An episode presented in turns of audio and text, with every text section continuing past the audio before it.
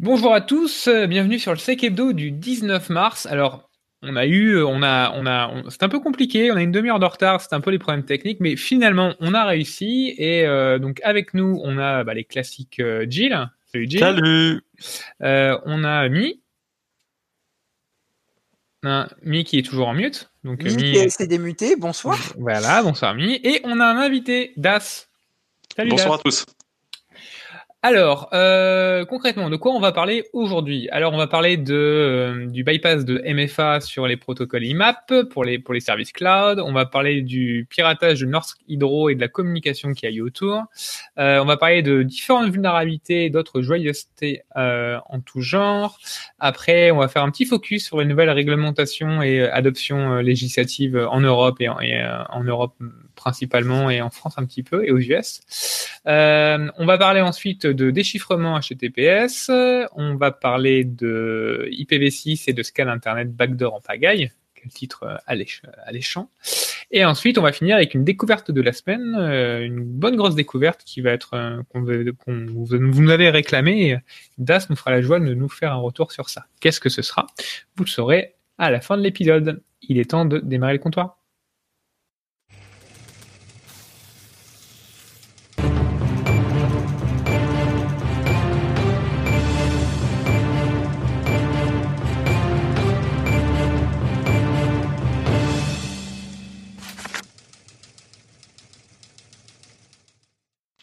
Ok, euh, donc pour commencer, notre Gilou national, tu vas nous parler de, MFA.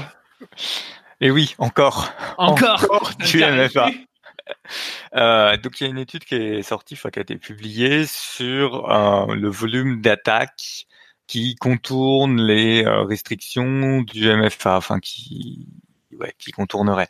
En gros, ce qui se passe, c'est que en regardant un peu les logs d'accès et les, surtout les incidents de sécu, il y a un certain nombre de comptes compromis qui, de, de, de boîtes mail. Donc l'étude elle est sur euh, Google et euh, Azure et il y a une autre section, il y a Other, c'est ça?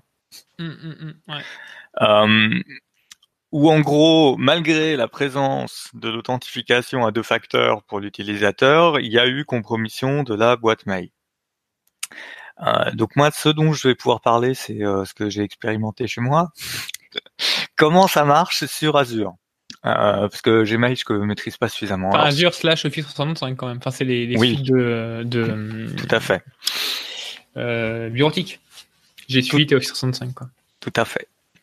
Euh, donc quand vous déployez de, du MFA sur Office 365, vous en admettant que ce MFA soit déployé dans Azure, hein, on va simplifier. Parce que si c'est déployé sur votre ADFS, donc en gros, si vous, dans Office 365, vous dites l'authentification, c'est moi qui la gère chez moi, sur mon serveur Active Directory Federation Services, c'est vous qui gérez, euh, est-ce qu'il y a euh, MFA ou pas. Dans le cas où vous avez, sur Office 365, déployé euh, un utilisateur en MFA avec le MFA d'Azure, vous avez trois statuts pour un utilisateur. Ça peut être désactivé, on ne demande pas de MFA ça peut être activé et ça peut être, euh, en français j'en sais rien, unforced.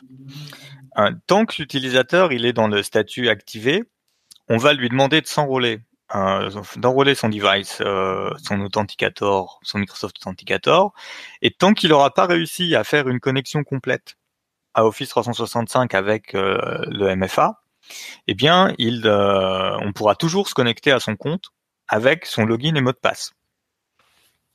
D'accord. Et euh, quand vous avez fini l'enrôlement, ça passe unforced, et à ce moment-là, c'est plus possible. Donc, je suspecte que euh, les comptes dont on parle, euh, pour la partie Office 365, c'est ça, c'est des gens sur qui il y a bien quelqu'un qui a été cliqué active le MFA sur cette personne, mais que dans l'enrôlement, la personne n'a pas été au bout de la procédure, ou alors ça n'a pas marché tout à fait et euh, le, compte est resté en enabled et pas en unforced. Parce que je peux vous confirmer que quand on est en unforced, on a effectivement des logs d'Azure, euh, Azure AD qui disent tentative de connexion euh, sur un protocole pourri euh, IMAP, qui sont marqués en successful, mais qui derrière sont, euh, enfin non pardon, qui sont bloqués par le MFA quand on est en unforced. Je vous la refais, statut unforced tu veux te connecter, tu as du MFA, même si tu utilises un vieux protocole. Alors comment ça marche sur les devices qui utilisent des vieux protocoles, genre la synchronisation native des mails sur Android? Parce qu'iPhone, dans les dernières versions d'iOS, ça supporte l'authentification moderne de Microsoft, donc il n'y a plus ces emmerdes. Sur Android, à la fin de votre enrôlement euh, avec le Microsoft Authenticator, on vous donne un application password. C'est une chaîne de lettres, exclusivement de lettres minuscules, de, je sais plus, euh, entre 20 et 30 caractères, c'est une taille fixe, qui vous est donné par euh, l'application qui vous dit, bah maintenant tu tapes ce mot de passe là dans ton client mail natif Android, et c'est ce mot de passe là qui permettra de relever les comptes en IMAP et de ne pas exiger d'authentification. Donc, enfin, de, deuxième facteur d'authentification. Donc, dans leur dans leur étude, quand ils disent euh, qu'on a euh, des gens qui ont été, euh, enfin, des des passwords pré-attaque, où là l'idée c'est de prendre un mot de passe simple, le tester sur de très nombreux comptes et d'espérer qu'on va tomber sur un compte où ça va passer. Ils font pas ces attaques-là en attaquant les services modernes d'authentification moderne d'Office 365 parce qu'ils savent que même si le mot de passe est bon, ils vont se prendre de l'authentification à deux facteurs. Ils attaquent par le protocole IMAP en se disant, avec un peu de chance, on va tomber sur quelqu'un qui n'a pas du MFA en statut enforced. Le mot de passe va marcher et du coup, on aura directement accès à la boîte mail. On va dumper tout de suite le contenu de la boîte mail et après, on peut partir. C'est un truc que je comprends pas. Ton statut une force, il est défini à quel moment dans ton... Parce que quand la personne, on lui a, elle a cété son MFA, entre guillemets, c'est quand ça n'a pas fonctionné totalement et donc on lui a fait une demande de MFA, mais son MFA n'est pas appliqué. C'est ça? Le unforced, il est appliqué quand tu fais ton enrollment avec le Microsoft Authenticator et que tu veux sauvegarder. À la fin, il t'envoie une dernière notification que tu dois approuver. D'accord. Si tu l'approuves, tu passes unforced. S'il y a un souci et donc qu'à la fin de la procédure, tu n'arrives pas à approuver, il estime que tu n'as pas réussi et donc euh, il, te, il te laisse en enabled parce qu'il veut pas te bloquer. Ok. D'accord. Euh, donc je suppose que pour la Google Suite, c'est pareil, il doit y avoir un mécanisme de transition entre je demande l'enrollment et l'enrollment est terminé, et que et tant que les gens sont dans ce mécanisme de transition ou non pas de MFA, à ce moment-là, les mots de passe euh, normaux passent. Ok, est-ce que c'était pas du tout précisé tout, précisé tout ça en fait dans la dans le document de Proofpoint? Parce que moi, ce que je te disais un peu en off, c'est que moi j'ai essayé de tester le, j'ai j'ai essayé de tester le, enfin l'attaque, j'ai jamais réussi quoi. Enfin le IMAP, moi pour moi il est bloqué, enfin ça ça passe pas et c'est pour ça que je, je, je comprenais pas etc. Mais en gros en gros ce que t'expliques c'est que c'est très spécifique à un type de comportement et de et de configuration quoi. En tout cas, dans, dans Azure, c'est sûr. Euh, je me suis suffisamment cassé les dents dessus. Par contre, ce que vous devez vérifier dans Azure, euh, c'est est-ce que sur vos boîtes mail, vous autorisez IMAP. En gros, si vos clients, c'est des clients qui font de l'Active Sync, donc qui sont des clients de synchro natif, ou euh, les clients Outlook, vous n'avez aucune raison d'autoriser sur les boîtes mail le protocole IMAP et le protocole POP3. Donc vous passez sur toutes vos boîtes mail, vous désactivez ces deux protocoles et comme ça, même s'il y a un problème sur l'authentification au niveau d'Azure AD, Azure AD va laisser passer. Quand ça va arriver sur Exchange, Exchange va dire oui, oui, bah tu veux de l'IMAP, mais l'IMAP sur cette boîte mail c'est fermé, donc va te faire voir. Euh, je ça, c'est ce qui se passait chez moi. Euh, D'accord. Et après, vous avez un paramètre global. Donc, n'oubliez pas, une fois que vous avez désactivé les protocoles sur toutes les boîtes mail, vous avez un paramètre global qui permet de vous assurer que les prochaines boîtes mail qui sont créées seront euh, créées avec ces euh, options désactivées. Il est très très rare aujourd'hui, enfin nous, depuis deux ans, on n'a jamais eu besoin d'activer de l'IMAP pour des smartphones ou euh, des clients desktop. Les seuls cas où vous pouvez en avoir besoin, c'est pour des applications. Oui. Donc des, des softs qui sont installés sur vos serveurs et donc vous pouvez mettre des mots de passe qui sont pas pétés par du password spray attack ni par du phishing parce que personne ne le connaît. Ok, et euh, donc toi, ça fait quoi par rapport à ça chez toi? C'est quoi? C'est donc tu as fait un check de tout ce qui était une force, etc., pour s'assurer, etc. Pour s'assurer. Ouais, j'ai fait un check de qui est-ce qui était euh, supposé être en une force et qui l'était pas. Et j'ai découvert des problèmes, mais qui sont plutôt liés à nos process de management d'authentification, hein, qui sont pas des problèmes techniques, parce que j'ai jamais reproduit un problème technique avec Azure. Donc j'ai eu des problèmes dans les processus de gestion d'accès chez, chez moi. Euh, et on a refait un check aussi de toutes les boîtes mail pour s'assurer que les protocoles IMAP et POP3 étaient bien désactivés partout. On, s'est rendu compte qu'il faut faire gaffe entre les boîtes mail nominatives et les shared mailbox. Des fois, sur les shared mailbox, il y a plus de trucs activés, donc on a fait le ménage. Et puis voilà. Ok, bon bah très bien. Euh, je sais pas si Microsoft entre guillemets a sorti un, un papier sur ça. Hein. J'ai pas vu de TechNet ou un truc dessus. Mm, ouais, je pense pas. Non mais ouais. ok, d'accord, très bien. Bon bah super, euh, très bien. Euh, bon, la suite, là, tu nous parles de Norsk Hydro. Exactement, mais qu'est-ce que Norsk Hydro? Alors, vous, vous, allez voir, on est, on, est très dans l'actualité.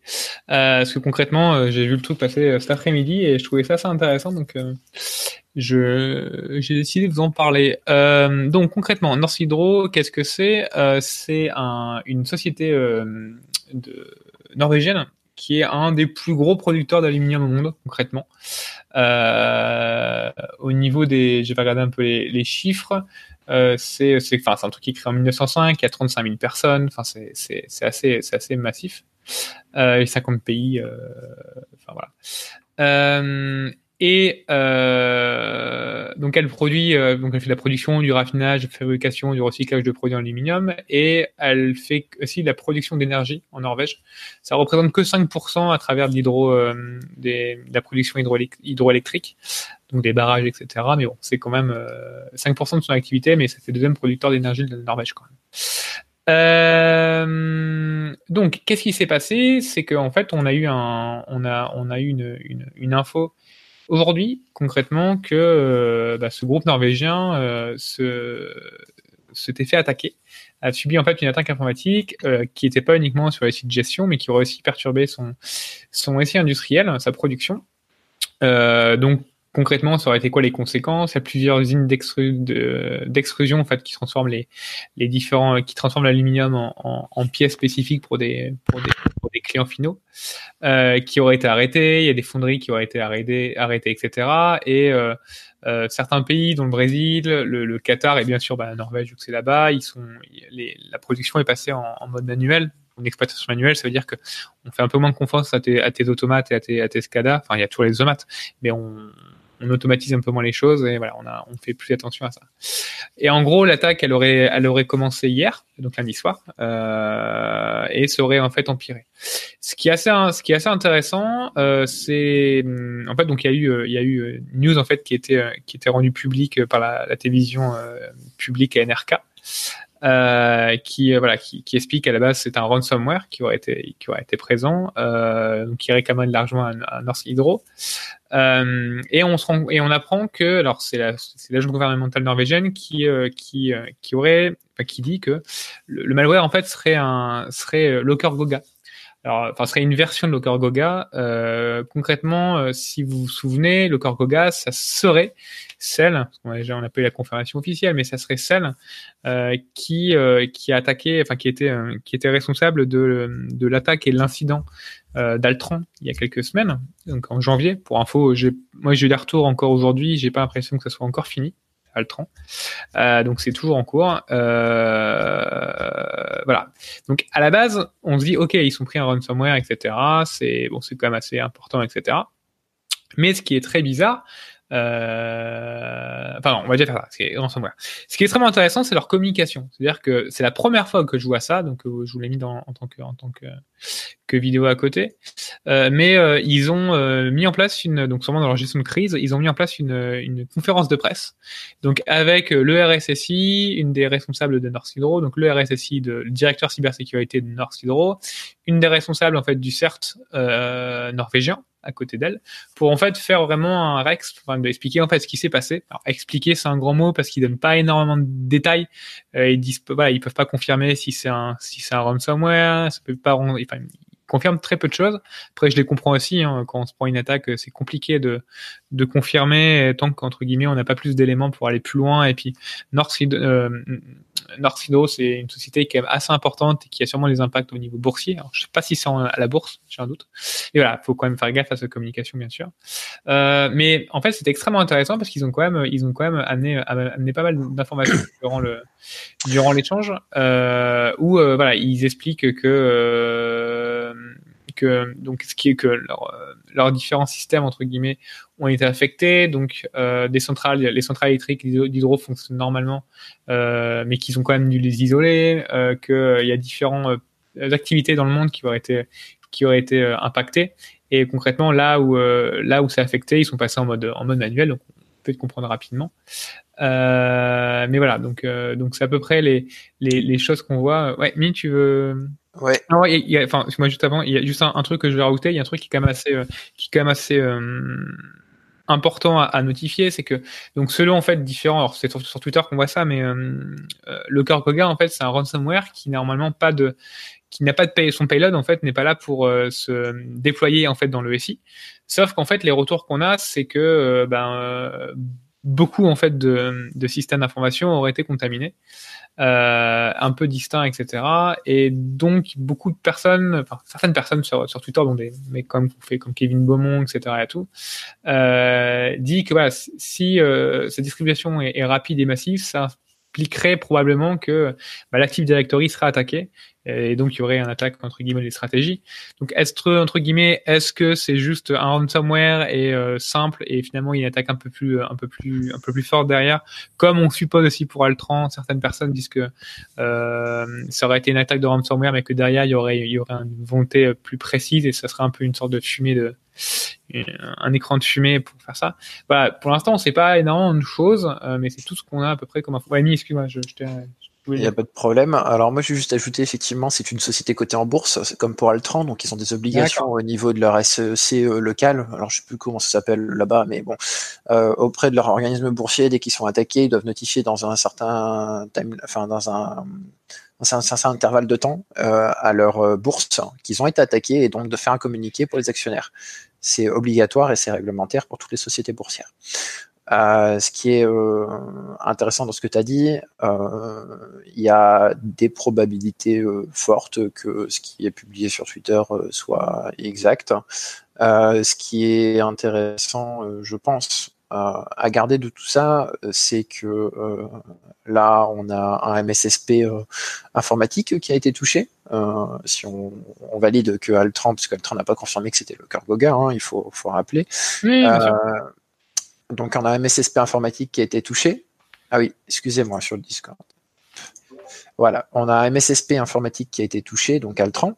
Et là, on a une grosse entreprise euh, norvégienne euh, qui a quand même, euh, on va dire, une bonne emprise et un bon nombre de postes et de SI, une bonne cible, on va dire, intéressante si on veut faire du ransomware pour euh, attaquer. Donc euh, ça commence à être intéressant. Et puis euh, ça, c'est uniquement les cas qui ont été médiatisés.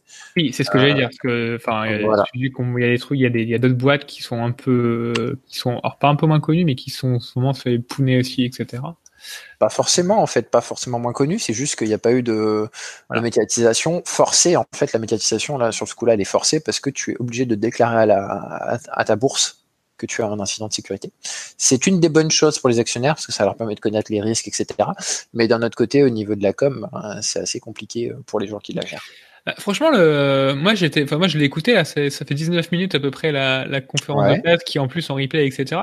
C'est assez intéressant. Alors par contre, on voit que le mec est, enfin il est fatigué. Enfin on sent que voilà, il passe pas une bonne journée.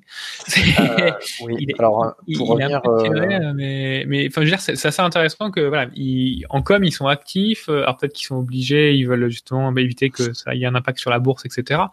Euh, bien que finalement à un on a vu qu'il n'y a pas eu vraiment beaucoup d'impact. Euh, mais oui, vas-y, c'est moi.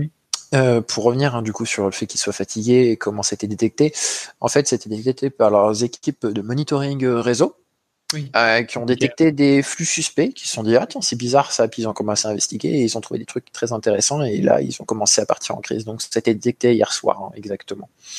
Euh, ce qui est euh, intéressant, moi j'ai trouvé dans leur com, hein, si on se parle purement, purement com, c'est que là il y a à la fois euh, le laconique et obligatoire, enfin est obligé euh, communiqué euh, officiel, et à côté ils font leur communiqué à eux où ils expliquent et ils sont factuels. Euh, j'ai pas trouvé de conneries moi dans ce qu'il a dit. Après il dit pas énormément de trucs aussi. Oui, mais euh, il a été factuel et euh, faire ça le jour d'après de découvrir qu'il s'est fait péter, c'est c'est ouais, ouais, bien ouais. pour une entreprise. Moi, je trouve que c'est très très. En plus, surtout qu'ils font pas ça tout seul. Il y a leur Annecy entre guillemets qui est avec eux euh, à côté. Euh, et puis il évite de dire trop de trucs entre guillemets. Tu vois, il, il aurait demandé le nombre de postes entre guillemets qui étaient qui avaient été attaqués, enfin qui avaient été compromis. Tu peux pas savoir ça en si peu de temps. Voilà, mais tu vois, ils sont, ils sont francs, ils disent non, on vous donne Ah pas oui. le nom, etc. Et tout, et c'est vraiment bien. Je trouve même pour du, c'est tout marrant parce que moi j'ai envoyé ça avec des, mes différents contacts en me disant euh, inspire-toi pour le media training, etc. Parce que concrètement, ça peut être aussi très intéressant comme retour d'expérience à suivre, parce que concrètement, les mecs voilà sont sont assez posés, on sent qu'ils maîtrisent, enfin c'est aussi euh, ce qu'ils montrent, etc. Quoi. Et enfin voilà, on, c'est, on se dit ok, ils ont pris les trucs en main, on va voir entre guillemets ce qu'ils ont. Et ce qu'ils Ouais. précisent aussi, c'est qu'ils avaient une, une assurance contre le risque cyber. Et ça, euh, voilà, ils sont sauvés grâce à ça. Alors, euh, c'est pas la partie qui m'a plus euh, intéressé. Après, est-ce que ça rentre vraiment dans ce risque-là? Est-ce que ce, cette attaque-là sera couverte? Ça, c'est encore les joies des, merveilles des contrats. Moi, je trouve ça quand même pas mal qu'ils aient communiqué directement derrière. Même s'il n'y a pas grand-chose, déjà, en fait, ils gardent un lien et puis ça permet de pouvoir Ça va, ça va nous aider, nous, par rapport Voilà. aux équipes de com, euh, de C'est ça. dire, regardez, on peut aussi en dire un peu plus, sans que, sans que ce soit un problème. Et je pense que cette vidéo, elle va vraiment nous aider à sensibiliser, quoi. Après, là, leur, les journalistes qui sont avec eux sont pas trop attaquants. Enfin, moi, j'ai, il y a récemment, j'ai fait un exercice de groupe, on cyber, a mieux en France, hein, si un, tu veux. un exercice de groupe cyber où on avait simulé des journalistes, des vrais journalistes, etc. Et tout. Et quand tes journalistes rentrent vraiment dans le tard et te posent vraiment des questions en disant, euh, enfin voilà, c'est, enfin c'est, peut-être plus compliqué quoi. Mais ah oui, puis dernier dernier dernier point euh, qu'on n'a pas précisé, c'est qu'ils disent euh, les, les, enfin entre guillemets les solutions qu'ils ont prévues euh, actuellement, c'est de bah, d'utiliser en fait leur euh, leur restauration, donc les, enfin les, faire de la restauration de leur sauvegarde qu'ils ont. Euh, donc ils savent pas la qualité encore des. Enfin ils ont, ouais, ils ont dit que c'est une piste qui qui, qui regardent euh, pour bah, justement euh, remplacer, restaurer leurs leurs différentes leurs différentes sauvegardes. Euh, par contre, ils n'ont pas précisé. Enfin moi j'ai pas entendu. Euh, ils n'ont pas précisé s'ils vont faire comme Altran entre guillemets et payer la rançon. Alors c'est l'Express hein, qui a, mais c'est sur l'Express que j'ai lu ça où, où euh, Altran aurait payé la rançon, euh, ils auraient payé près d'un million de un million d'euros pour finalement rien, pour pas avoir la clé. Mais euh, là, voilà, on sait pas s'ils vont payer ou pas payer, ils n'ont pas encore dit, enfin j'ai pas vu. Alors, il faut savoir que c'était demandé 20 millions et qu'ils ont payé 1 million. Alors, Oui. excusez-moi, je reprends ma phrase. Euh, il a été dit qu'on leur avait demandé 20 millions et il a été dit qu'ils avaient payé 1 million. Hmm. Mais ok. Donc voilà, à peu près. Donc à suivre, euh, assez intéressant. Enfin moi je connais une, je connaissais déjà pas cette société, alors qu'en fait quand tu regardes c'est une société assez importante. Donc c'est assez intéressant. Et euh, et puis bah après on va voir ce que ce que ça va faire. Mais bon voilà, ils, travaillent en main dans la main avec leur avec leur CERT et leur euh, leur CERT euh, norvégien et puis leur anti-like. Ils ont l'air d'être assez bien. Donc je pense que ça va être intéressant à suivre. Et puis on leur souhaite bon courage s'ils nous écoutent en Norvège. Euh, on a la Suède déjà avec Morgan, mais on a peut-être pas la Norvège. Ok, euh, Mi, tu vas nous parler de différentes vulnérabilités et autres joyeusetés. Je cite ton beau titre. Tout à fait. Euh, donc, euh, on vous renvoie au sec hebdo qu'on a fait sur euh, la vulnérabilité WinRAR. Et donc, euh, aujourd'hui, il va être l'occasion de faire un retour sur euh, l'état de l'exploitation de cette vulnérabilité. Donc, comme on avait dit, WinRAR, bah, c'est très utilisé. C'est installé une fois, ça marche, et bah, c'est bien, on le laisse au milieu. On le met pas forcément à jour, malheureusement. Et du coup, ben, ce qui se passe, il arrive que quand euh, tu trouves des vulnérabilités, ben, ça reste longtemps dedans. Donc, euh, c'est pas le bon lien que tu as affiché. C'est dommage. Je voulais finir par ça. Ah bah attends, excuse-moi. C'est tu là? Euh, ouais.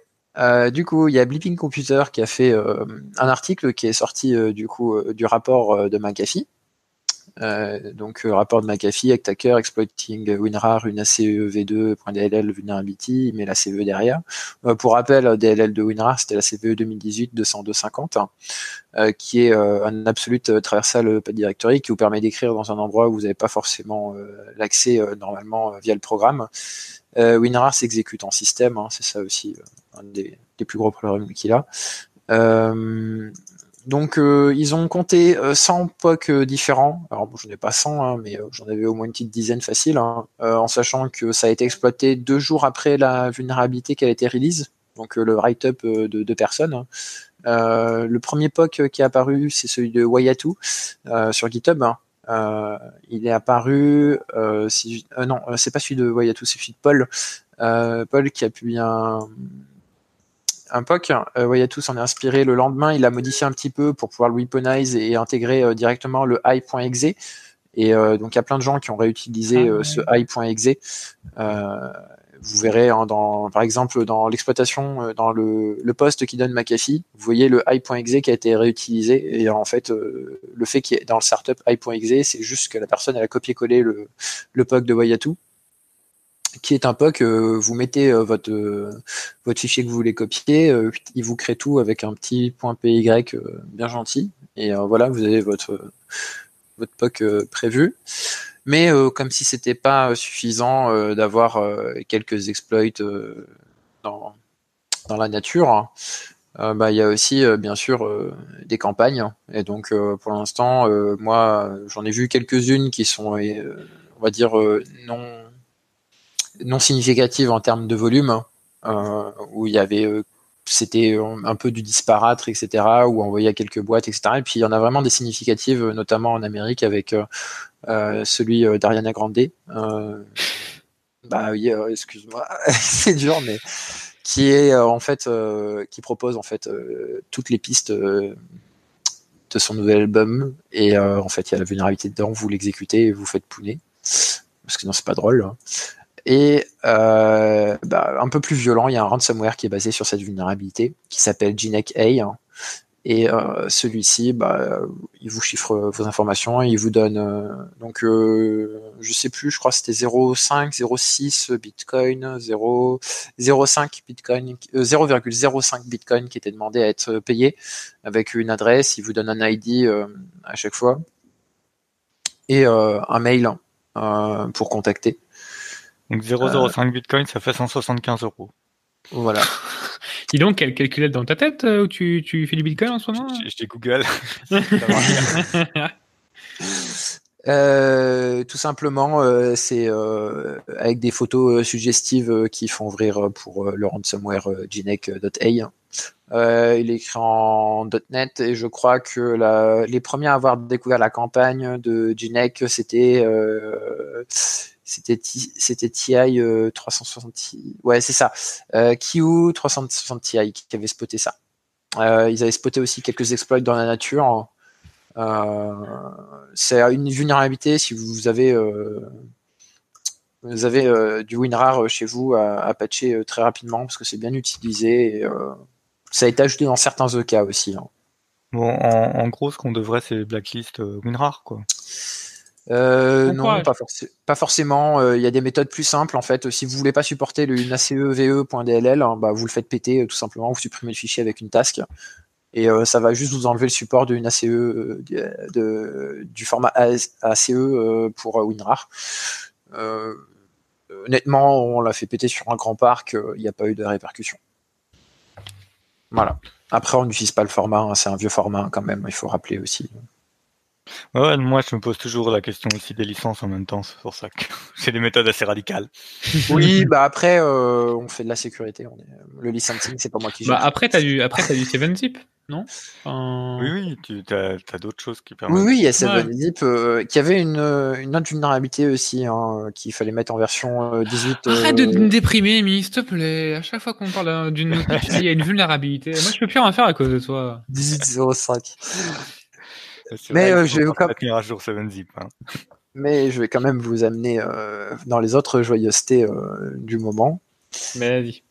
Là, là c'est gratuit pour les vulnérabilités qui concernent Microsoft, qui était chaînée en fait, la vulnérabilité de Microsoft qui a été découverte par, par Kaspersky et qui était chaînée avec une vulnérabilité de, de Google Chrome c'était euh, très localisé et du coup euh, euh, il n'y a pas eu une exploitation massive comme on pouvait penser au début quand on lisait les communiqués. Euh, et c'est quand même appréciable de, savoir ça rapidement. Mm. Et dernière info qui est gratuite et on remercie d'ailleurs Malware Info Security pour m'avoir confirmé ça en, en DM. donc la vulnérabilité qui a affecté le DHCP Windows Client de, de, Windows qui a été patché euh, la semaine dernière, en fait, si vous aviez de l'adressage statique, vous n'étiez pas concerné par la vulnérabilité. Il fallait absolument avoir euh, le service DHCP euh, en fonction. il fallait que votre hmm. client envoie un DHCP request, request, pour obtenir un DHCP offer. par contre, c'est une tendance quand même qui se confirme, c'est que là, sur les vues dont tu as parlé, il a fallu deux jours avant l'exploit. La vulne DHCP le vendredi, donc ça sort le mardi soir. Le vendredi, les détails sont publiés et les gens vous commencez à jouer avec. Et les non, non, c'était avant. C'était avant. Alors, les, les, ouais, euh, il y a, ça a été divulgué en responsible euh, en, euh, en réseau, on va dire le mardi, on va dire mercredi soir, on avait à peu près les infos. Mercredi soir, jeudi matin, on va dire. J'ai vu jeudi matin, mais on m'a dit que ça tournait déjà mercredi soir. Donc, en gros, ça, le poste a été publié publiquement à tous. Euh, elle a, le, détail de comment l'exploiter et regarder exactement ou quelque chose qui va indiquer très facilement aux attaquants de comment l'utiliser facilement était publié vendredi. Ouais. Donc ça veut dire quand même qu'on a 48 heures pour patcher des vulnes critiques sur tout un parc. Quoi.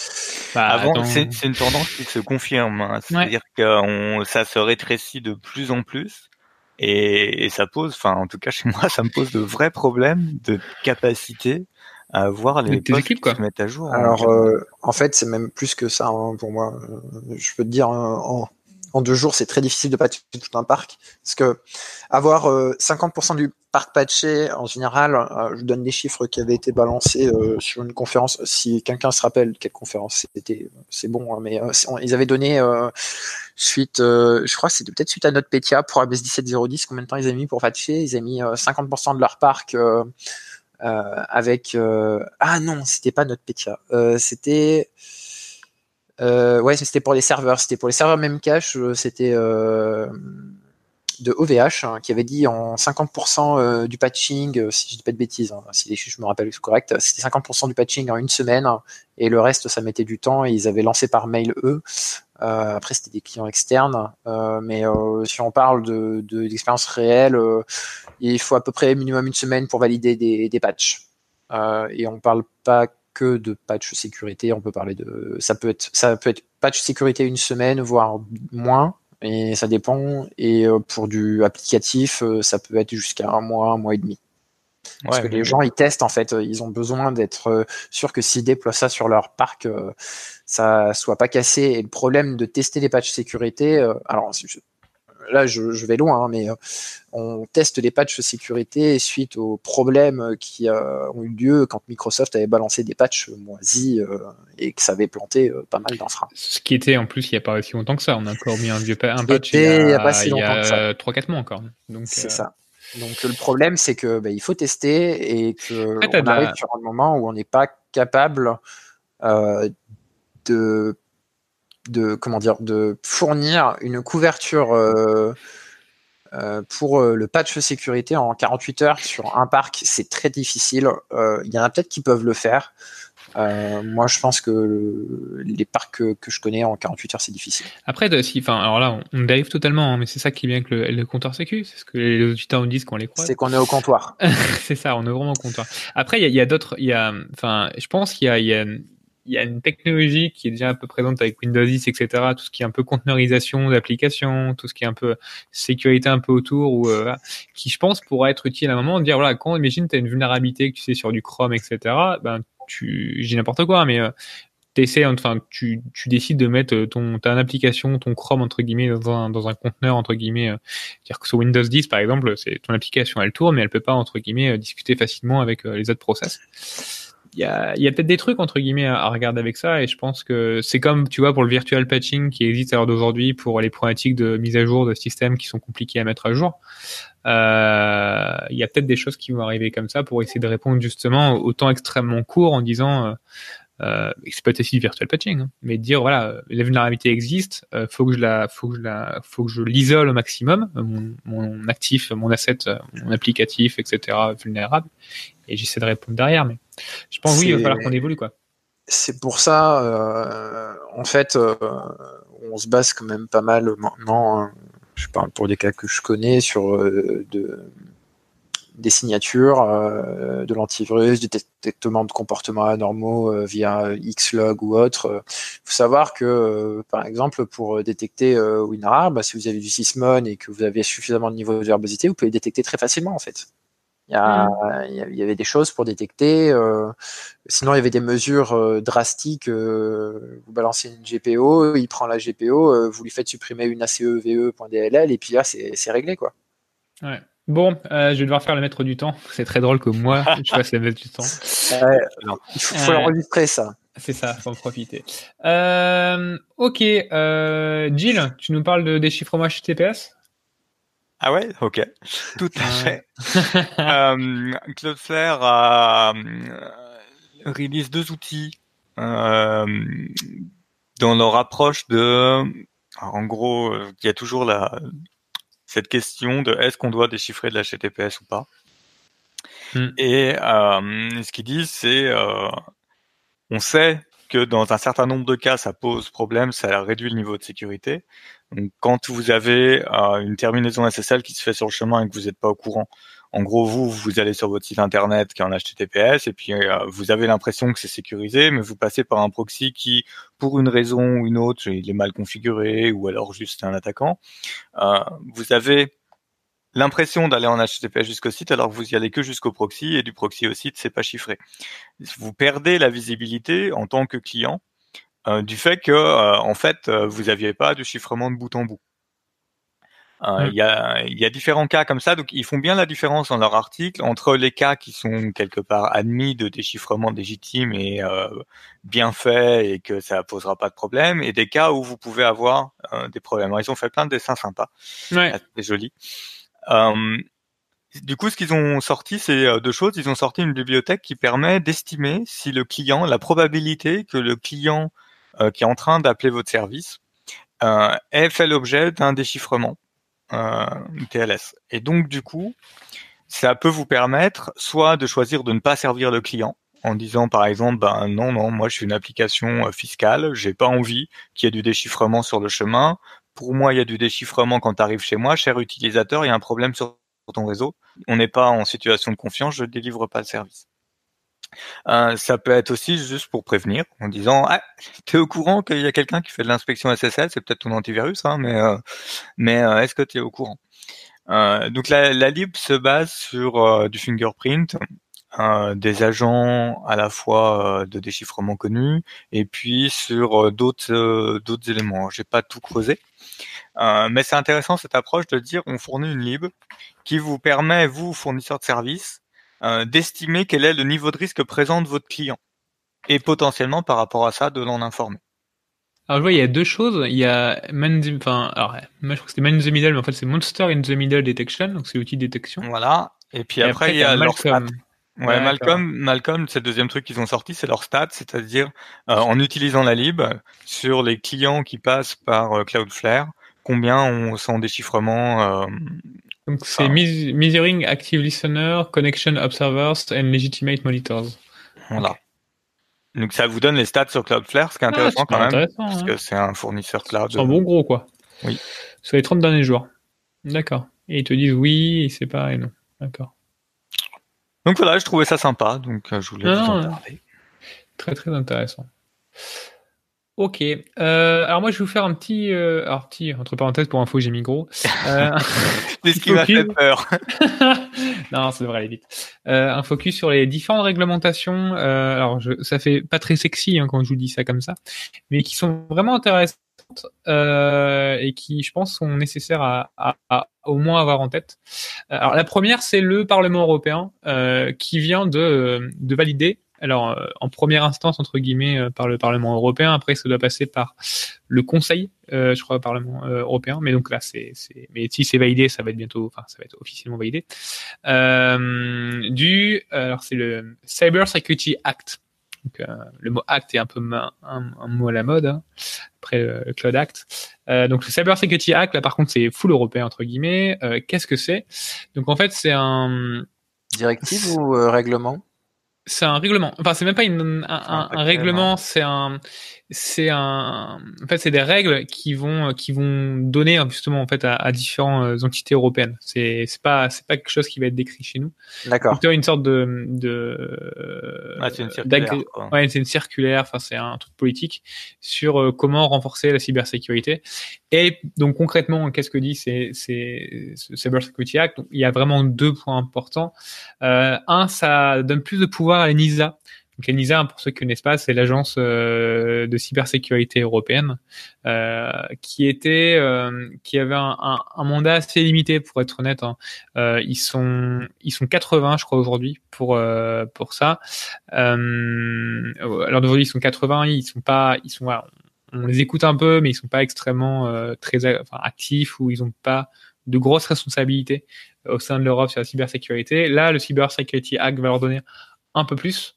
Euh, donc va leur mettre un, mandat euh, déjà permanent sur leur euh, sur leur sur leur fonction.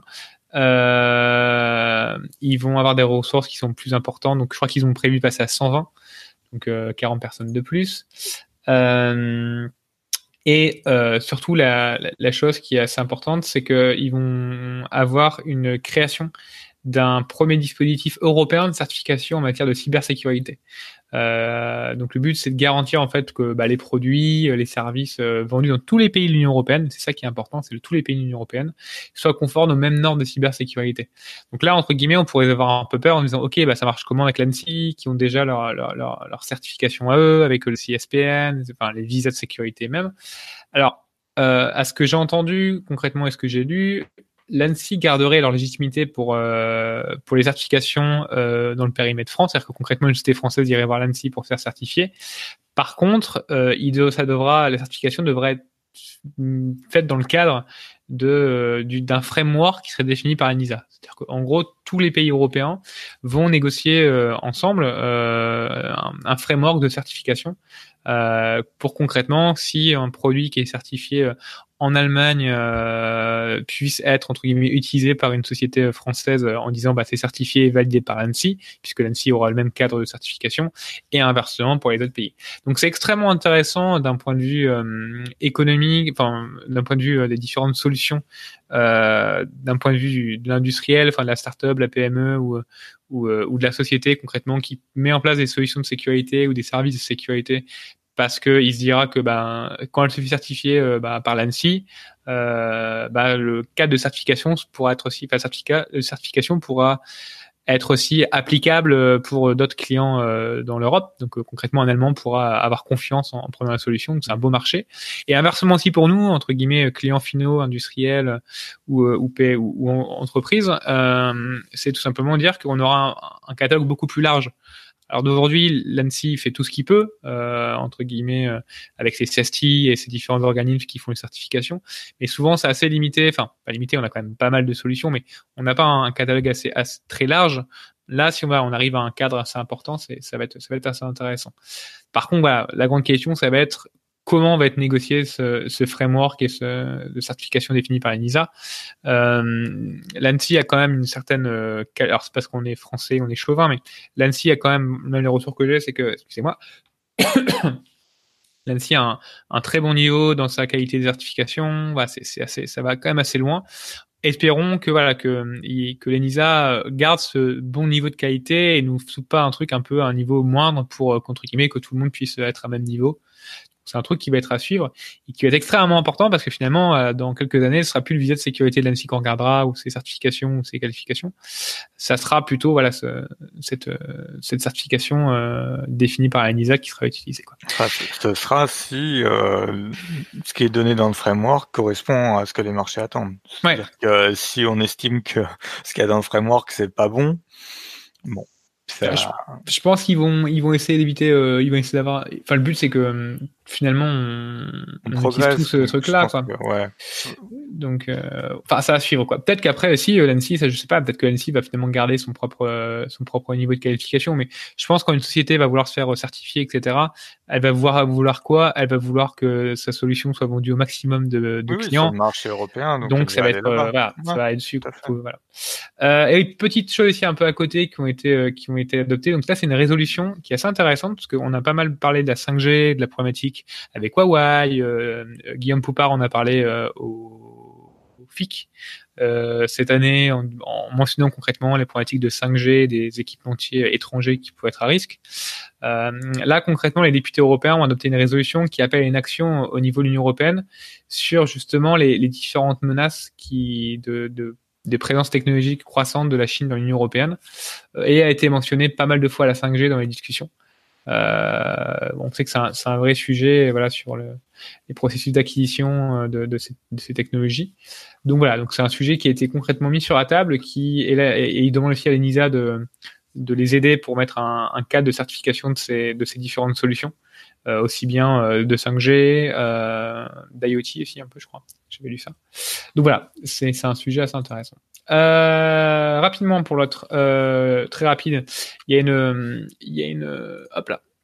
Alors c'est un truc que j'ai que j'ai trouvé il y a en février 2019, mais je l'ai pas du tout vu passer et je ne sais pas comment est parlé. C'est juste rapidement en parler parce que c'est intéressant. En fait, l'Union européenne a défini euh, à travers son, son, Conseil européen euh, des nouvelles normes de sécurité pour les cartes d'identité européennes. Euh, et concrètement, euh, ce qui est assez intéressant, voilà, c'est que euh, euh, toutes les cartes européennes devront avoir en fait maintenant un même niveau euh, de sécurité avec un donc c'est des cartes qui, euh, qui auront une photo, des empreintes digitales, etc. Euh, sur un format numérique avec une puce en contact, etc. Donc c'est assez intéressant de voir l'évolution homogène entre guillemets des, des différentes cartes d'identité qui sont qui sont vraiment assez qui sont intéressantes, euh, enfin qui sont nécessaires. Et le, point vraiment important, c'est les autorités nationales devront en particulier garantir la sécurité de la puce en contact et des données, qui sont stockées, afin qu'il ne soit pas possible de les pirater ou d'y accéder sans permission. Et en outre, les nouvelles règles ne concernent que la sécurité et les informations devant être conservées dans les cartes d'identité.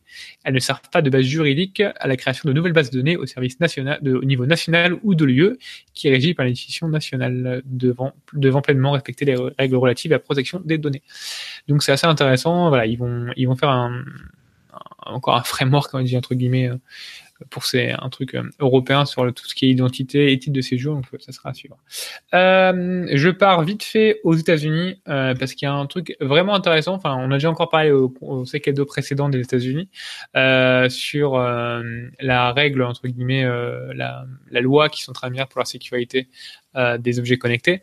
là, en fait, c'est un c'est un démocrate euh, qui a euh, qui, euh, qui travaille dans le comité euh, d'intelligence, enfin intelligence committee, comité de renseignement, qui est démocrate, qui a concrètement introduit, donc c'est vraiment en train de démarrer, donc la upper chamber c'est vraiment le début, une une loi euh, concrètement, pourquoi euh, En fait, c'est un projet de loi qui obligerait les sociétés cotées en bourse, euh, donc euh, américaines, à relever aux investisseurs si des membres de leur conseil d'administration possèdent une expertise en matière de cybersécurité dans un contexte de cyberattaques de plus en plus virulent visant les attaques des sociétés américaines.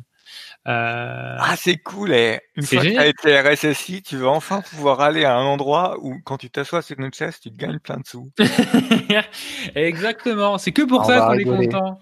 Non, non, mais voilà, c'est extrêmement intéressant de dire voilà euh, alors parce qu'on est parce qu'on est tout content de dire ouais super on va pouvoir être au board c'est pas vraiment le truc euh, enfin bien que c'est assez intéressant parce qu'on a beaucoup de RSSI qui sont soit au niveau des DSI soit en dessous des DSI et qui ont souvent pas de légitimité ou qui ont même pas accès des fois au board pour leur euh, concrètement leur présenter les risques ou euh, voilà toutes ces choses là donc mais c'est vraiment cette vision un ce qui est très intéressant d'observer c'est que les États-Unis sont de plus en plus sur ce sujet de cyber et d'une façon intelligente je trouve c'est-à-dire qu'ils mettent des règles au niveau des lois euh, pour en fait bah, forcer à faire la sécurité sur les objets connectés, forcer les différentes entreprises à prendre en compte la sécurité et de d'être euh, renseignées, etc. Donc là, le, voilà, ce qu'il expliquait, c'est que le but de ça, c'est de pouvoir entre guillemets garantir que les euh, boards entre guillemets des grosses sociétés soient confiants des risques, travaillent avec la sécurité informatique. Donc, euh, donc voilà. Donc on va voir ce que ça va donner, mais euh, c'est un projet de loi, hein, c'est pas encore allé très loin. Euh, mais l'idée, l'idée intéressante euh, à suivre entre guillemets ce qui, ce qui sera fait quoi. Donc voilà, tout simplement. allez, donc on a une petite, on a encore une news de G et après on a enfin la découverte de la semaine. J'espère que Das n'est pas mort. Ouais, J'entends pas le tu depuis tout à l'heure on parle.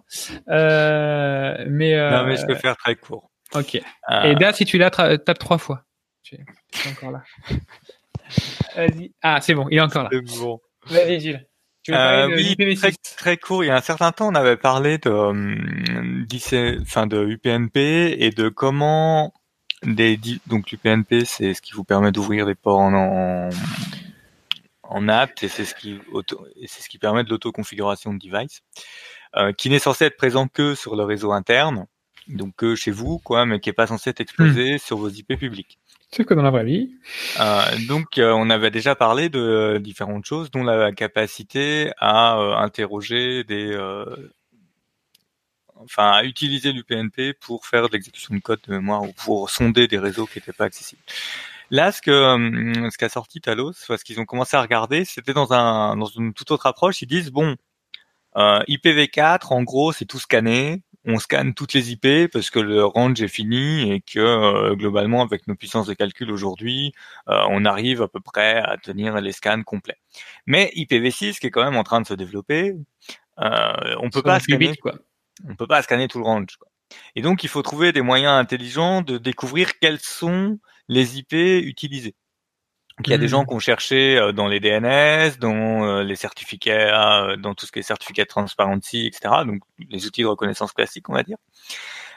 et là, ce qu'ils ont fait eux, c'est que en partant du principe qu'il y a un certain nombre de box qui sont mal connectés, enfin qui sont qui exposent l'UPnP sur Internet ou d'objets connectés qui exposent l'UPnP sur Internet, ils ont dit on va envoyer une notification UPnP parce que quand vous envoyez une notification UPnP, en fait, le client UPnP va répondre en allant chercher l'URL donnée dans la notification pour récupérer un XML et savoir euh, quel, est le périphérique que vous proposez. Donc ils ont balancé des euh, trams euh, Notify à toutes les adresses IPv4 qu'avait l'UPnP en leur demandant de répondre à une URL qui est en IPv6. Donc votre box, quand vous allez vers une URL en IPv6, elle va vous faire sortir avec votre IPv6. Et du coup, ils ont pu collecter un certain nombre d'IPv6 en correspondance aux IPv4. Donc d'avoir l'IPv6 du client qui correspond à l'IPv4 qu'il connaissait. Et euh, derrière, ça permet de regarder si le filtrage est le même pour euh, une box euh, quand on attaque en IPv4 et quand on attaque en IPv6. je trouve que c'est assez intéressant si vous si vous vous penchez sur ce qu'est l'IPv6, quels sont les impacts d'avoir une double stack IPv4 IPv6 et ce que ça va nous ouvrir sur les réseaux domestiques surtout. Euh, parce que les gens globalement ils savent pas qu'aujourd'hui sur toutes les box en France, tu as une partie de ton trafic qui part en IPv6 puis tu as une partie qui part en IPv4. Euh, moi j'en ai fait l'expérience, c'était quand il y a un an. Il y a un an quand le IPv4 était tombé avec IPv6 qui marchait, en gros, Internet fonctionnait sauf les trucs de streaming. C'est à peu près ça. Euh, et ça va nous ouvrir un, un éventail de, de vecteurs d'accès si les firewalls IPv6 sont pas configurés. On vous rappelle qu'en IPv6 il n'y a pas de NAT. Euh, enfin, vous n'avez pas spécialement intérêt de faire du NAT. Euh, je pense qu'on va découvrir des trucs sympas. Voilà, ça peut ça peut déjà vous faire un, une, une, mise en bouche de, de ce qui nous attend avec IPv6 et puis les objets connectés. Ok, euh, ouais, c'est de toute façon IPv6 c'est très amusant parce que dans ton là, le, je regardais un peu vite fait les les stats du, document de, de Dallas qui est assez intéressant et qui montre quand même, mine de rien, les utilisateurs en IPv6, ça monte quoi, 25% là on est déjà. Euh, et, on, monte rapidement entre 2017 et 2018 par exemple, on a monté de 10 à 15%. Et, et, euh, et ce qui est marrant, c'est les top 10, enfin le top 10 des, euh, des fabricants qui ont du qui ont qui ont l'IPv6, c'est majoritairement les Chinois quand même, c'est très drôle. Euh, mais c'est une des raisons de pourquoi on a fait aussi l'IPv6 parce qu'il n'y avait plus assez de, de plage IP pour, pour ces. les, Chinois ont été les premiers à rendre obligatoire l'IPv6 sur leurs équipements. Ça explique aussi leur avance. Euh, ok, super. Euh, alors, est-ce que Das est là? Oui, normalement c'est oui, Das est là, super. C'est magnifique. Donc Das, euh, euh, tu, nous fais l'honneur parce qu'on demandait les gens de, nous faire un retour parce qu'on était très intéressés sur Ghidra tout simplement. Donc euh, je te laisse un peu expliquer ce qu'est Ghidra et un peu ton, retour dessus. Alors, avant de parler de Ghidra, je pense que ça se prononce comme ça. il faut d'abord parler de l'écosystème dans, dans, lequel bah, ce, ce, nouvel outil va s'insérer et notamment en fait l'incontournable, c'est AIDA. Euh, AIDA, donc euh, pour euh, Interactive Disassembler, c'est le standard de facto des outils de désassemblage et de décompilation. C'est un outil qui est vieux et qui est très puissant. tous, les cours, façon, tous les cours de forensic que tu vois, c'est toujours avec de l'AIDA, de façon. Ouais, tout à fait. Tous les screenshots que vous voyez, euh, donc de, de bon, genre, du public euh, qui, qui, qui, va faire de la, du désassemblage de la décompilation, systématiquement, c'est du AIDA. Euh, donc c'est vraiment un outil euh, qui fait un peu tout euh, ce dont vont avoir besoin les reverseurs de, de, manière générale, mais qui vient quand même avec un certain lot de problèmes, notamment en fait bah, ses propriétaires les tarifs sont complètement prohibitifs euh, pour les étudiants ou pour les amateurs. T'as les tarifs à peu près, les Pro Tu sais combien ça euh, De souvenir, il faut compter 2500 dollars par architecture et je crois que ça a encore augmenté récemment. On serait, on, serait quasiment proche des 3000 dollars par architecture. Ah oui, il faut un prêt pour, pour pouvoir, si tu veux être étudiant et travailler dessus, il faut un petit prêt quoi. Euh, ouais, concrètement, en entreprise, pour un reverseur, il me semble qu'on compte dans les 10 000 par tête. Ok, d'accord. Euh, également, bah, comme c'est un outil historique qui traîne des, grosses lacunes et des bugs euh, depuis plusieurs années, euh, on avait vu, émerger des alternatives partielles. J'en cite quelques, bah, par exemple Binary Ninja, Radar 2, Red Deck, Hopper. elles sont toutes incomplètes à divers niveaux qu'on va pas vraiment avoir le temps d'explorer. mais maintenant, en fait, elles ont le mérite d'exister. Euh, pour finir un petit peu sur le cadre de, l'outil, il faut, mentionner le public. Euh, qui va utiliser ce genre d'outil euh, très très pointu euh, on, va retrouver, on va retrouver en priorité euh, les analystes de malware, les chercheurs en sécu, donc qui cherchent des vulnérabilités dans des binaires, des développeurs aussi, parce que notamment, bah, ça arrive qu'on qu perde le code source d'une application, et donc il faut, envoyer un, développeur comprendre ce qui a été fait par le passé. Donc là, notamment, un désassembleur, ça peut être utile. Euh, et puis on va retrouver un public euh, euh, de CTF, les joueurs de, capture de flag, donc là typiquement Flairon, le, le RootMe, etc. Et puis bah, toute la scène de cracking, notamment par exemple le jeu vidéo, le, les DVD, etc. Donc il y, y, y, a un gros marché entre guillemets, sachant que c'est pas payant, mais enfin il y a un gros marché quoi. Ouais, il y a, y, y a un marché officiel et puis bah, évidemment un marché officieux puisque euh, c'est un standard en fait pour plein de gens qui auraient jamais les moyens de se le payer. Donc euh, il y a beaucoup de personnes qui ont le même nom quoi, sur la licence. Euh, donc Guidera, dans tout ça, donc un tool de la de la NSA qui a été publié il y a tout juste deux semaines, open source et qui apparemment euh, date euh, à la base, en tout cas des, des, années 90, qui en ferait un outil qui est plus vieux que AIDA. Ah oui. Et qui a été, ouais. Alors c'est ce que j'ai lu, hein, je peux pas, je peux pas être sûr. Et qui a été euh, par la suite recodé en, en Java et en C++. Euh, Java s'en fait une appli portable, donc c'est notamment toute la couche de présentation, toute la couche de d'interaction avec l'utilisateur euh, et d'interaction avec le modèle de données derrière et puis euh, le C++ pour la partie des décompilateurs. Euh, euh, des compilateurs donc qui, qui, sont fournis pour chaque architecture Linux, Windows et macOS sous forme binaire. alors open source, ça change la donne en théorie. Pour l'instant, on n'a pas beaucoup de participation sous forme de pull request. Évidemment, c'est bien trop tôt pour, euh, pour se rendre compte de ce que la communauté peut faire ou va faire avec. Euh, par contre, je vois que c'est assez actif en ce moment, euh, là, sur les cinq derniers jours, sur euh, les tickets sur GitHub. Donc, il y a pas mal de remontées de, de bugs. On va voir si, si c'est corrigé. Que et il n'y a pas justement ce. Est-ce que l'open source est aussi poussé par euh, c'est la NSA qui publie cet outil Attention, euh, il y a une backdoor derrière, euh, on va récupérer ce que vous faites, etc. Et on vous met le code et vous pouvez voir entre guillemets ou vous assurer que être tranquille et qu'il n'y a pas de problème, quoi. Ouais. Alors, on n'a on pas tout le code, hein. notamment les décompilateurs sont, sont, fournis au format binaire, donc on n'a on, pas le code. En revanche, c'est des binaires qui sont pas strippés. Euh, donc, on pourrait euh, quand même, si, on voulait passer du temps, euh, comprendre ce que ça fait et, vérifier ce que ça fait. Et l'NSA a déjà dit ou annoncé qu'il y aurait vraiment un suivi de l'outil et qu'ils prendront en compte les tickets et les issueurs, enfin les, la remontée de tickets et qu'ils les feraient évoluer leur outil? Alors pour l'instant c'est un peu complexe ce qu'ils ont fait sur leur GitHub. Euh, il, y a, certains bugs qui ont déjà été corrigés. Maintenant le problème c'est qu'ils n'ont ils ont pas mis les sources directement sur le GitHub. Les sources sont euh, dans le point zip à côté euh, à côté du, standalone. notamment en ayant regardé rapidement dans, dans les zips, j'ai trouvé un million de lignes de code de Java, 150 000 lignes de code de, de 150 000 lignes de code de Python. Euh, et puis bah, les, décompilateurs qui sont, euh, dont on n'a pas encore les sources. Peut-être qu'on les aura, je, je, ça sais pas. Euh, d'ailleurs, en fait, tout ça c'est au format licence Apache, euh, donc c'est pas impossible que ces décompilateurs, enfin, dans ma compréhension en tout cas de la, de la licence, c'est pas impossible que ces décompilateurs ils soient intégrés, par exemple à, Binary Ninja ou Radar 2. Ok. Euh, alors dans cet outil, les trucs cool que j'ai que j'ai pu tester. Euh, alors déjà premier truc, euh, ils ont fait un cours sous forme de slide. ça peut être intéressant de, suivre pour rentrer dans, dans l'outil.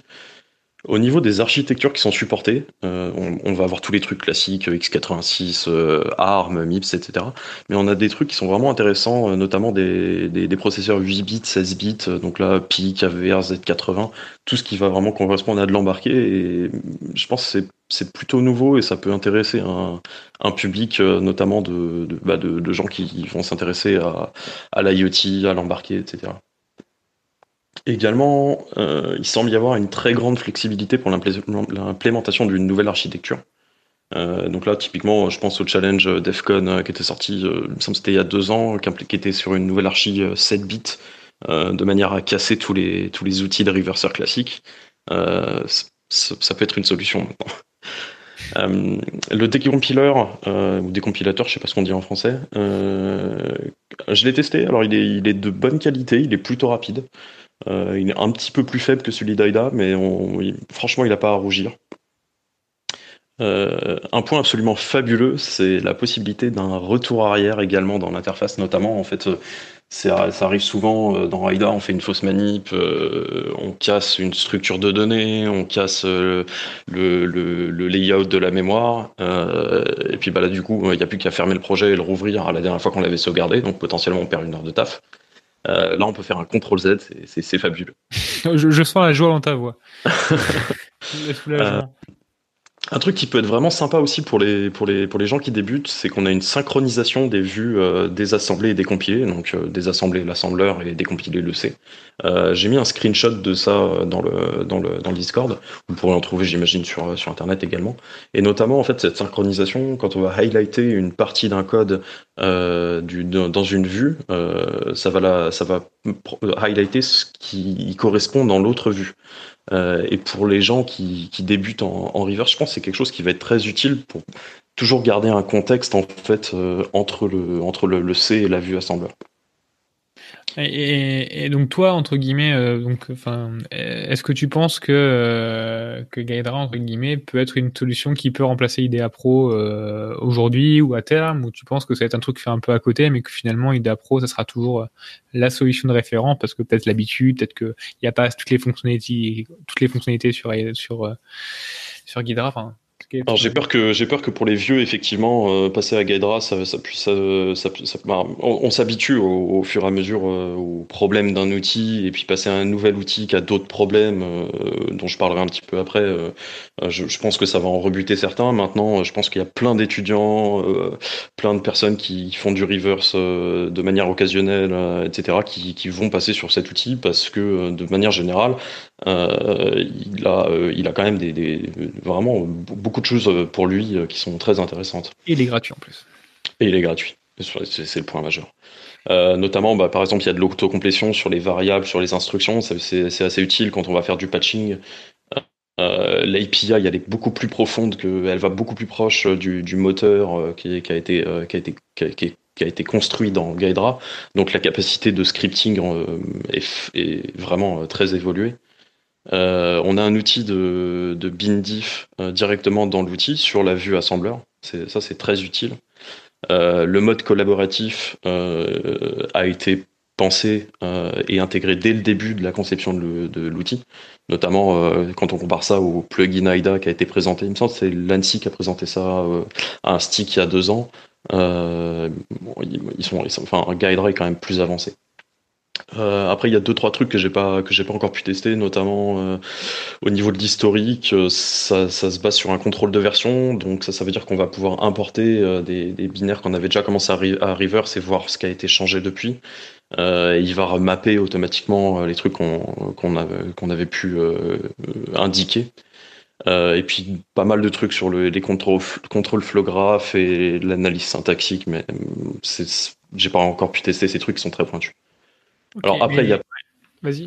Non, non, je pose. Non, non, non, je disais juste, mais par contre, ouais, tu, là, ça a l'air assez bien, mais tu disais justement tout à l'heure que tu avais finalement quelques, quelques euh, différents trucs négatifs sur la solution. Quoi. C'était pas. Ah, il y a, ouais, il y a, il y a, pour moi, il y a deux points majeurs aujourd'hui. Euh, déjà, l'absence de debugger.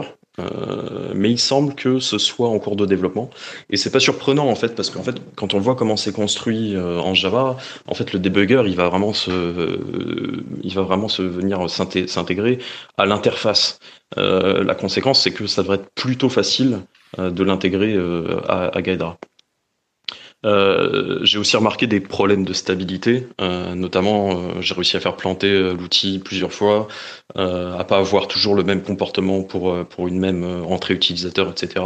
Dans l'ensemble, c'est quand même ça reste utilisable. petit point négatif aussi sur le live patching, notamment il est très très compliqué à utiliser le live patching.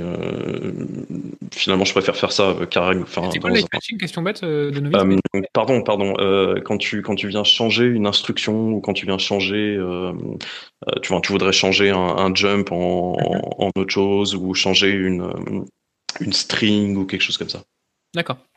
ça, ça peut être utile notamment pour par, quand tu veux unpacker un, binaire directement dans l'outil. Dans ok.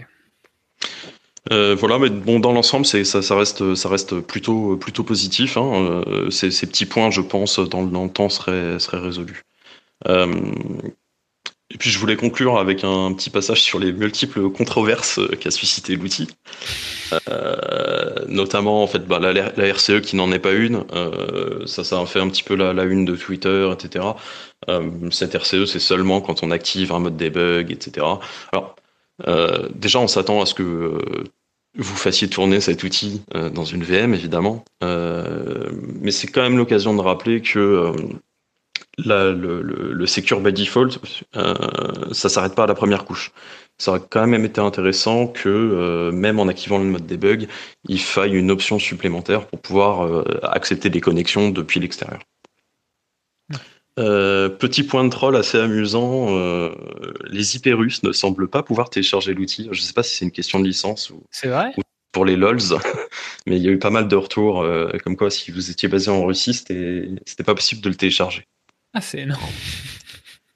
Euh, controverse aussi sur les motivations qu'on conduit à la, au release de, l'outil. Euh, à titre personnel, je pense que c'est assez clair que c'est des fins de recrutement, puisque euh, si on est capable de, former les jeunes euh, sur un outil, euh, que ça devient un outil qui est standard, ben, c'est ça, c'est autant de, temps qui est gagné en formation des jeunes. Et puis en plus, on leur montre ce qu'on est capable de faire à la NSA, etc. Et puis quand tu regardes, enfin moi je n'ai pas testé l'outil, hein, mais quand tu regardes les différentes vidéos qu'ils expliquent, on voit qu'il y a quand même pas mal, par exemple l'aide entre guillemets, elle a assez complète, donc tu sens que, que l'outil a aussi été fait pour un peu les débutants. Tu as vraiment beaucoup d'aide, quand tu fais F1, ils t'expliquent tout, tu as pas mal, enfin ils ont été loin quoi. L'aide est, l'aide est de qualité et, euh, et c'est vraiment facile d'écrire euh, des, du scripting euh, en Python. Alors on peut, on peut, le faire en Python, je, je ça je l'ai testé et apparemment on pourrait également le faire en Java. D'accord. Bon, tant qu'il y a le Python, ça va. J'avais un peu moins, mais. euh, oui, de toute façon, enfin, c'est un, un, public qui fait pas de Python fera probablement du Java et puis inversement. Hum. Ok, euh, donc conclusion pour tout ça, toi t'en penses euh, ton, ton, avis final sur tout ça, c'est en gros c'est bien l'utiliser. Euh, conclusion, conclusion, il faut dans, dans, tous les cas en fait il faut le tester, je, je pense. maintenant le fait que ce soit open source, potentiellement ça peut vraiment changer la donne sur le long terme. Et on peut, on peut voir, enfin, on pourra peut-être voir euh, ben, Gaïdra s'imposer comme le, nouveau standard à la place d'Aida. Donc conclusion vraiment positive et, et pleine d'espoir. Ouais, puis ce qui est vraiment je trouve que c'est aussi pour la communauté. C'est-à-dire que si tu as envie de te mettre vraiment au... Enfin, c'est... Moi, mon petit niveau, j'ai envie de me remettre vraiment... Moi, j'ai envie de me remettre à la technique. Et quand j'avais regardé un peu justement les trucs Hydra, etc., j'avais trouvé ça un peu... Enfin voilà, il fallait que je mette beaucoup de temps. Par contre, voilà, si tu as des outils comme ça qui sont gratuits, qui sont quand même bien documentés, etc., au moins, ça poussera peut-être plus facilement les gens de, se mettre un peu sur le, sur le reverse, quoi. From scratch, je pense pas que ce soit plus facile à utiliser que AIDA. Maintenant, euh, une fois qu'on est dans un outil, je, pense que cet outil devient rapidement l'outil favori. Et puis, euh, bon, chacun a ses forces, hein, AIDA comme Gaidra, mais euh, dans l'ensemble, personne n'aura à le pirater. C'est, une grande avancée. Quoi. Comme tu dis, c'est comme le IMAX et Vim, quoi. Tu préfères IMAX ou Vim, bon, finalement, en gros, c'est le, premier que tu as utilisé, euh, c'est souvent celui que tu préfères. Et voilà. Euh, ok, très bien. Bah, merci beaucoup pour euh, franchement le retour super complet. C'était super intéressant. Euh, bah, n'hésitez pas, n'hésitez pas bah, pour se contacter sur le Discord, etc. Même pour échanger tout ça. je pense que c'est c'est vraiment intéressant. est-ce que question est-ce qu'on a tué Jill C'était trop. Ça, va? Non, c'est au contraire. on, vous entendait pas, c'est pour ça. Je... suis toujours là. Je suis pas mort. Je vous inquiéter. Je me suis dit que je n'allais pas troller sur la NSA, c'était pas la peine. Attends, pas notre genre, on, on troll jamais. Ah, moi, je peux, euh, par contre. J'ai un truc. Ils aiment bien le Python, comme euh, le Python, le, Java, la NSA. Pourquoi? Ah bah, si tu te rappelles euh, du framework, alors si je dis pas de bêtises, c'était d'Underspritz, qui avait été aussi fait en Java. C'est celui de Equation Group. Hmm. Il, faut, bien que Java continue d'exister, on va dire. on n'arrive pas à le tuer à cause de la NSA. Moi, je vous le dis, Java va rester parce que NSA a proposé Hydra. Euh, J'ai une dernière découverte de la semaine, 10 secondes parce que ça va bientôt finir. Il y aura, il y aura plus le, il y aura plus l'offre entre guillemets. Euh, c'est une personne du, du, comptoir sur le Discord qui nous a parlé. Euh, je ne sais plus qui. Et honte à moi, excuse-moi si je me souviens plus de de c'est Blafarus, Blafarus qui nous en a parlé. Euh, The Hacker News en fait a fait les offres en ce moment euh, à des prix cassés, donc euh, bah, c'est jusqu'à demain, je crois, euh, sur plein de bundles euh, de cours. donc il y a aussi bien du haut niveau, c'est-à-dire des certifications CISSP, CISM, etc. Je crois que y a une dizaine de certifications ensemble pour je sais plus pour 1 euro, je crois, ou 20 euros, enfin très très peu, enfin pay as you want, c'est concrètement. Mais tu as aussi des, des, documents sur euh, sur des, du CCNA, tu as des sur des certifications euh, euh, Cisco, enfin Cisco c'est ce que j'ai dit avant, mais les certifications euh, Azure. Tu as des trucs justement pour du forensic, des cours sur le forensic. Tu as, as, la documentation, j'ai beaucoup le ethical hacking A to Z euh, à 40 euros, enfin 40 dollars entre guillemets avec euh, plein plein plein de bouquins. Donc ils disent la valeur serait par exemple de 1300 dollars, ils la font à 39 dollars. Enfin, il y a plein plein de trucs à regarder. Euh, alors moi j'hésitais un peu, mais euh, j'ai regardé un peu et puis on dit ouais c'est que 20 dollars. Honnêtement, si c'est pas ouf, au moins ça, ça vaudra le coup. Mais voilà, je pense je vous conseille d'aller regarder sur donc deals.thehackernews.com donc jusqu'à demain, je crois. Donc demain, ça va dire jusqu'au 20 mars. Donc n'hésitez pas à aller faire un tour et puis euh, ben, acheter, acheter si ça vous intéresse tout simplement les différents documents ou, ou cours. Ok, euh, je préfère même pas regarder combien de temps on a parlé. Euh, pas. voilà. Euh, Morgane, hein, toujours. Hein. Morgane n'est pas là, euh, on se lâche. Notre, euh, et bon, merci à tous de nous avoir écoutés. Merci beaucoup à Das et merci toujours à Jinemy pour pour pour cette pour ces différentes news. Et on vous dit ben la semaine prochaine. Et on a peut-être une surprise pour vous la semaine prochaine, peut-être une nouvelle que personne ne croyait qu'on pourrait vous annoncer, mais on a peut-être un enregistrement bientôt. Ah, peut-être. on va s'arrêter. Attention, hein, là, tu t'avances, tu t'avances. Ah, t'as vu, ça, je vais m'arrêter, sinon les gens vont faire. Euh, non, mais euh, ils se de nous, euh, ils disent ça, mais ils font rien. Donc, on va voir. Morgane revient et on a peut-être une idée. bon, ben, bonne soirée à tous. Bonne journée si c'est en plein milieu de la journée. Et puis, ben, la semaine prochaine. Bye. Merci, bonne soirée.